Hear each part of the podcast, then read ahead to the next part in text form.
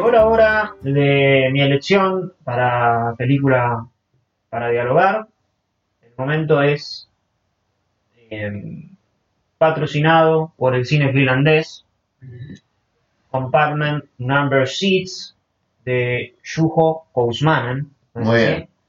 Eh, una película, una especie de comedia romántica, dramática, mezcla ahí de los tres géneros, de una chica finlandesa que se está, medio se está escapando, ¿no? medio de un viaje ahí hacia, hacia eh, me sale Minsk, que es eh, lo de lo No, de Saint, no, era- eh, Rochelle Rochelle, eh, Eh, Munzman. Sí, bueno, es una ciudad de Rusia. O- Sí. O, me sale Ostrava. No, no era Mu- Munzmark. ¿no? Murmansk. Eh, ahí está. Perfecto. Y tiene que compartir el, Camarote. el camarote sí, con eh, un ruso pelado. eh, parece extraído de Transpotting. Mm. sí, eh, y bastante particular. Medio. Se presenta medio como borrachín, ¿no? Medio ebrio. eh, desorganizado Toquetón. toquetón, sí, minero y, y bastante parlanchín. Y ella es como, bueno, ella tiene una camarita, quiere ir filmando a la gente de afuera, viene con un cierto drama, o sea, no está con mucha gracia y se topa con este señor que se lo quiere sacar de encima, pero no le queda otra que compartir eh, lugar. La verdad, eh, una, una grata película, no quiero decir sorpresa porque le teníamos cierta expectativa a partir de la, del plot, si se quiere, que suena, ¿no? Esta película en espacios eh, cerrados, de personas que se conocen y que tienen que, que- convivir. Es medio como una habitación, ¿no? De donde te tocó y te fuiste a, a estudiar a tal lugar y ahora tenés que compartir ese lugar con él, ¿no? Es medio esa, esa, esa, ese tipo de, de, química o ese tipo de película, pero bueno, en un, viaje en tren. Y aparte, digo, todo el tema de ganó en que tomado con, siempre tomado con pinza los premios y qué sé yo, pero cuando, siempre pasa en el Festival de Mar del Plata que a las películas de Cannes que pasaron por Cannes y aún más las películas que ganaron en Cannes, uno dice, bueno, estas son como las que me selecciono para ir a ver, ¿no? Sí. Sí, eh, yo creo que además, y, y me, y me animo a decir que creo que en un segundo visionado es mejor todavía. No la vi, pero Sí, me seguro. imagino. Me imagino. Mm. Eh, porque creo que encierra más cosas de las que uno puede llegar a, a- decir ahora. Eh, está bueno este tema de cómo ella eh, trata de retratar eh, con su camarita a gente, gente solitaria. Es como que hace una película medio, no quiero decir fotomontaje, pero porque ella no va a hablando arriba, pero bueno, eh, va como tratando de hacer como un documental de, de- de su viaje y representando gente sola, que es un poco como ella está, sin darse cuenta, ¿no? Esto. Eh, y además está bueno como la película es medio el, el B-side, el lado B de Antes del Amanecer. Si Antes del Amanecer es una película idílica, eh, sobre lo que idealizada, ¿no? Sobre un romance que, que es lo que nos gustaría que suceda, eh, o a uno le gustaría que sucediera. Esta es una película donde, bueno, tenemos a personas mucho más reales, si se quiere. Digo, después eso, Linklater, no quiero decir lo corrige porque corregirlo significaría que la primera película es un error. En realidad era una intención de Linklater hacer como. y después medio eh, ir desacomodándolo en las siguientes películas. Eh, pero esta em, tiene, si se quiere, personajes un tanto más, ¿no? Ya hemos mencionado varios defectos, si se quiere, de las defectos, pero cuestiones naturales que tiene cada, cada persona. Eh, y, y también cómo van pasando de mood, cómo van cambiando eh, a partir de, diversas acciones, eh, también completamente naturales. Y también esto de este juego con lo inconcluso, que hay algunas cosas que no les puedo mencionar, pero hay algo que a la película le gusta dejar como cuestiones inconclusas, pero no inconclusas desde la vagancia, sino desde como una, una medio un statement de, eh, eh, que, bueno, a decir la vida es así, ¿no? Como que no, es difícil que las cosas se cierren. A pesar de eso, la película sobre el final obviamente va a cerrar algo porque es una película y tiene que haber un final, pero incluso en ese final que cierra hay algo que todavía queda abierto. Entonces, eh, eso lo, lo hace muy bien, evitando caer de vuelta en- en, digamos, en, la cosa como vaga, ¿no? De, bueno, no cierro absolutamente nada. Eh, ¿Qué les parece a ustedes? Yo creo que es una película incómoda.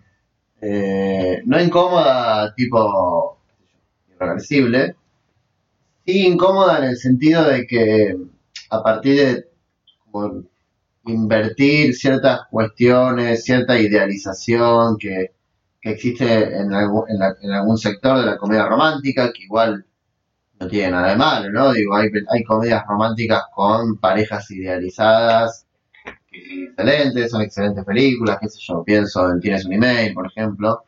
Eh, pero sí que ofrece como una cara distinta y una cara que no, no me parece que sea sencilla en, el momento actual que se vive en el cine. Digo, nosotros ya mencionó Citric algunas características del personaje de él, eh, que en una primera instancia no, no es que quiere abusar de ella porque es algo muy fuerte, pero sí como, no sé, de borracho, de "Güey, te toco acá, eh", ese tipo de cosas. Y la mina lo rechaza. Digo, cuando yo empecé a ver la película me pasó, porque yo no había leído el plot, no había leído absolutamente nada, ni los actores, no sabía ni quién era quién. Cuando lo empecé a ver dije, ah, bueno, este es como el enemigo que va a tener en su eh, cam- camarote, eh, pero va a aparecer como el verdadero eh, pasados unos minutos y este va a ser como el enemigo, el tercero en Discord y qué sé yo. Y cuando iban pasando los minutos era como, no, pará, este chabón es el que nos va a acompañar por el resto de la película. eh, e incluso es curioso porque después aparece un tercero que no voy a mencionar, pero que tiene sus cuestiones particulares. Sí, es más Eh, parecido al personaje de las películas de Linklater. De Linklater. Claro, es como que aparece un personaje de Linklater Sí. y pero es todo lo contrario. Claro. Eh, y además porque me parece que ya en la, en la trama, esto se puede contar porque es al principio, ¿no? Ella, ella es aparentemente lesbiana o bisexual, está con una pareja en, en Rusia antes del viaje, que van a viajar juntas ellas dos y bueno, se cae la, la otra, el, viaje de la otra y decide, decide viajar sola igual ella. Es un poco raro de ver eh, en el panorama actual como al revés, ¿no? Como una chica lesbiana o bisexual se enamora de, o se empieza a enamorar de un, de un hombre, tipo, tener una relación heterosexual, a, por lo general, que se está viendo ahora, que no tiene de mal, obviamente, ¿no? Que se entienda, eh, películas donde hay un amor heterosexual y se pasa a un amor eh, Eh, dentro de eso me pareció bastante particular la, la película. Y ni hablar, bueno, la, la ambigüedad del final y, y demás, y de cosas que quedan como, como, como dichas, por más que no se digan con la, con la palabra, ¿no? Eh, y eso es muy interesante, cómo la película lo desarrolla a partir de los gags y a partir de encuentros con otros personajes, eh, y la, la cuestión esta que mencionaba Citri de las cosas filma. Y bueno, nada, todo un, un universo de, de particularidades en ese viaje, que también es como una road movie, ¿no? Que no lo mencionamos dentro de los géneros. Es medio una road movie eh, que hacen a, toda la película. Sí, bueno, a mí me parece dos cosas. Uno, que también la película como que hace uso muy inteligente de los estereotipos. O sea, una película que todo el tiempo se me venía a la cabeza mientras veía Compartment era El hombre al lado, eh, la película de, de Mariano Ocon y Duprat. Eh, como esa película eh, no solo siempre está como de un lado de los personajes, sino que constantemente está como no solo a partir del trazo grueso, sino juzgando permanentemente al, al, personaje antagónico, por así decirlo, ¿no? Y acá como todo el tiempo lo está igualando y hasta por bastantes momentos poniéndose del lado del personaje juzgado, por así decirlo, entre comillas, que es el personaje de- del ruso, ¿no? Y como todas estas cuestiones se van revirtiendo de a poco, ¿no? Un personaje que se presenta como un eh, como una especie de, de abusador, por así decirlo, de acosador, mejor dicho, eh, se presenta como un borracho y se presenta como un ladrón, ¿no? Y bueno, en la película todo el tiempo vamos a ver eh, personajes que de alguna manera contradicen lo que él es, digamos, o todas las cosas que él parece ser, después terminan siendo otros personajes, ¿no? Lo cual es eh, sumamente interesante.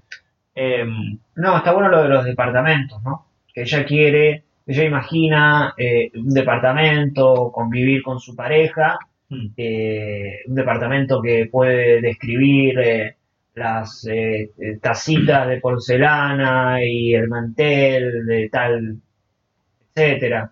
Y ella termina en un vagón, ¿no? En eh, sí, uno de estos lugares completamente antirromántico, ¿no? Anti, Sí. eh, eh, como pasando de un lado al otro todo el tiempo, ¿no? A las corridas, cargando bolsos, ¿no? Todo, todo algo como, justamente ahí está el- un poco el chiste de la película, ¿no? Mientras eh, las otras películas románticas, si se quiere, como llegar a, a imaginar, proponen ir a vivir a ese departamento, como, como dicen la, la- la película romántica está acá y este es el modelo y qué sé yo, esta película dice no, la, la historia de, de amor está en, en estos lugares que parecen ser horribles y en estos lugares que parecen ser horribles, donde hay nieve, donde salimos de noche y nos cagamos de frío y vamos a conocer gente eh, que, que, que- que también uno no imaginaría que le gustaría conocer porque no sé, porque, porque puede no ser atractiva físicamente o no tener un oficio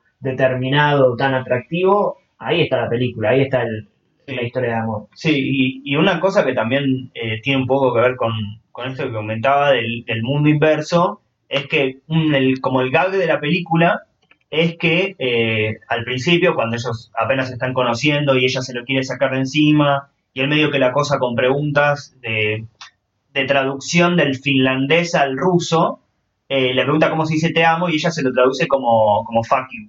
Eh, no, eso es como un chiste que se va a dar permanentemente en la película, que habla muy bien de como las expectativas que tiene un poco el espectador sobre él y obviamente de la chica.